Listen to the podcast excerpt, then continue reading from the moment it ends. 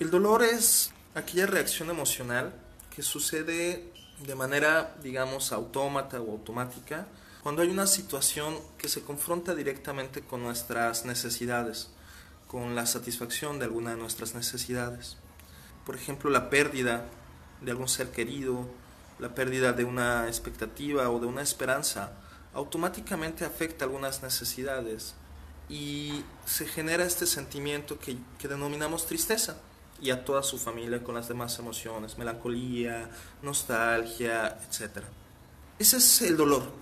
Y ese es el dolor que en algunos adagios orientales nos dicen que el dolor es inevitable y el sufrimiento es opcional. ¿Y cuál es el sufrimiento entonces?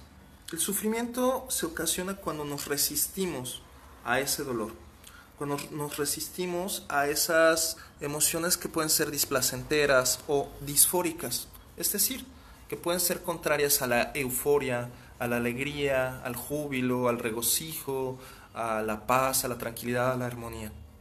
Entonces, cuando yo siento esta tristeza, cuando yo siento este dolor o esta confusión, si yo me empiezo a resistir a estas emociones, si yo empiezo a pensar, no debería sentirme triste, no, es que no puedo dejarme caer, debería yo de levantarme, debería yo de esto no es para tanto, o sea, tengo que ser fuerte.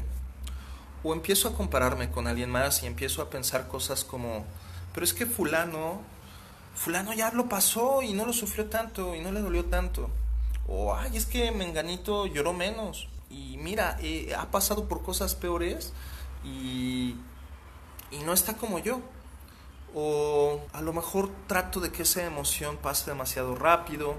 Es decir, cuando lo que yo hago es tratar de que la situación sea distinta a como es, en ese momento se genera la resistencia y en ese momento empieza el sufrimiento. En este momento se escuchan ruidos de una vecina, música,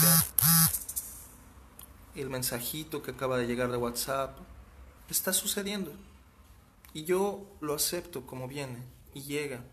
Y a lo mejor me puede generar un pequeño desconcierto me puede llamar la atención. Pero si yo empezara a decir, ay, quiero que esté todo absolutamente callado, ay, ¿por qué mi vecino no hace esto? Ay, ¿por qué los carros? Y empezara a tratar que las cosas fueran distintas a como son, entonces empezaría a sufrir. Si te fijas entonces cuál es la diferencia a la que me refiero entre el dolor y el sufrimiento, cuando empezamos a entender esto, dejamos entonces de luchar contra lo que estamos sintiendo y lo podemos empezar a recibir de manera amorosa. En el momento en el que empezamos a recibir de manera amorosa nuestra tristeza, nuestro dolor, nuestra confusión, nuestra decepción, nuestro enojo, es entonces que podamos empezar a sanar. Para ello generalmente lo tenemos que hacer con tres pasos.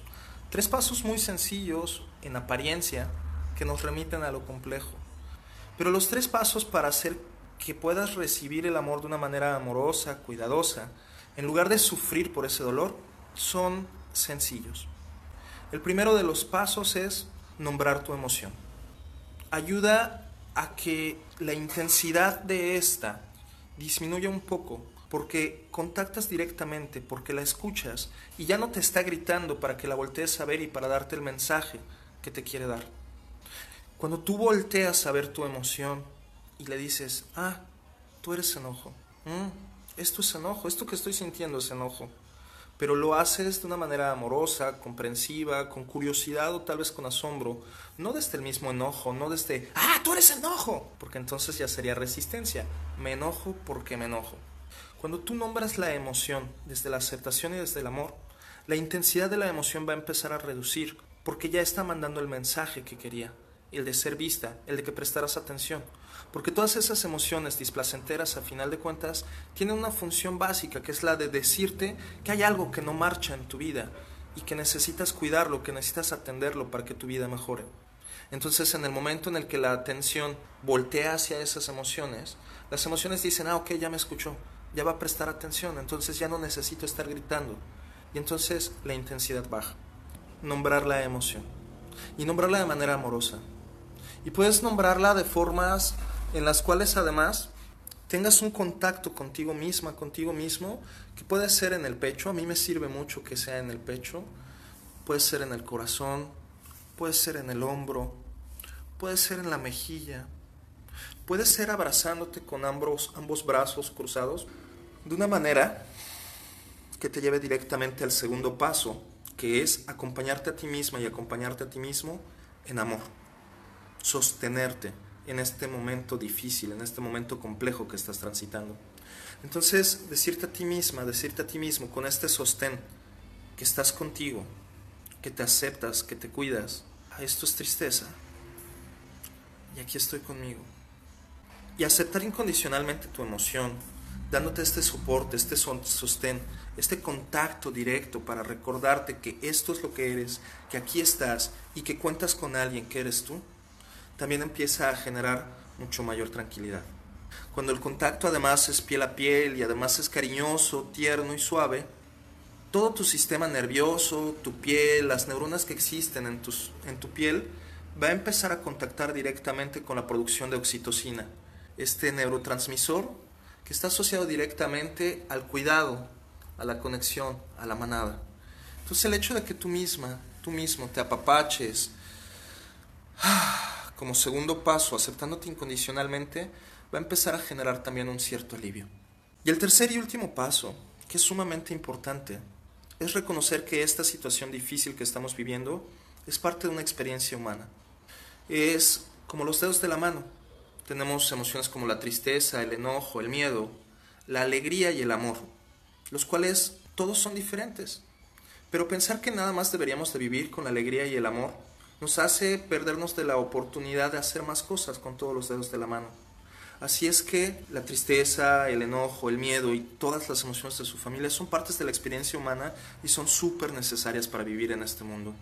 El aceptar que esto que estás sintiendo es lo que te hace humano, es lo que te hace humana, que es esta vulnerabilidad compartida, que no estás solo, que no estás sola, que no estás mal por sentirte mal, que no eres un bicho raro por no estar todo el tiempo alegre y que estar triste o disfórico es parte de la experiencia humana, también te relaja mucho porque baja esta autoexigencia a estar siempre aquí arriba. Desde este lugar de amor puedes recibir tu tristeza. Desde este lugar de amor puedes recibir tu enojo. El vivir en amor no significa que no sientas tristeza, que no sientas enojo y que no sientas miedo. Significa que recibas esas emociones desde el amor, nombrándolas cálidamente, acompañándote incondicional y tiernamente y reconociendo que es parte de una experiencia humana compartida. ¿Qué te parece? Esta es la diferencia entre el sufrimiento y el dolor y tres pasos específicos para disminuir el sufrimiento y conectarte amorosamente a acompañarte.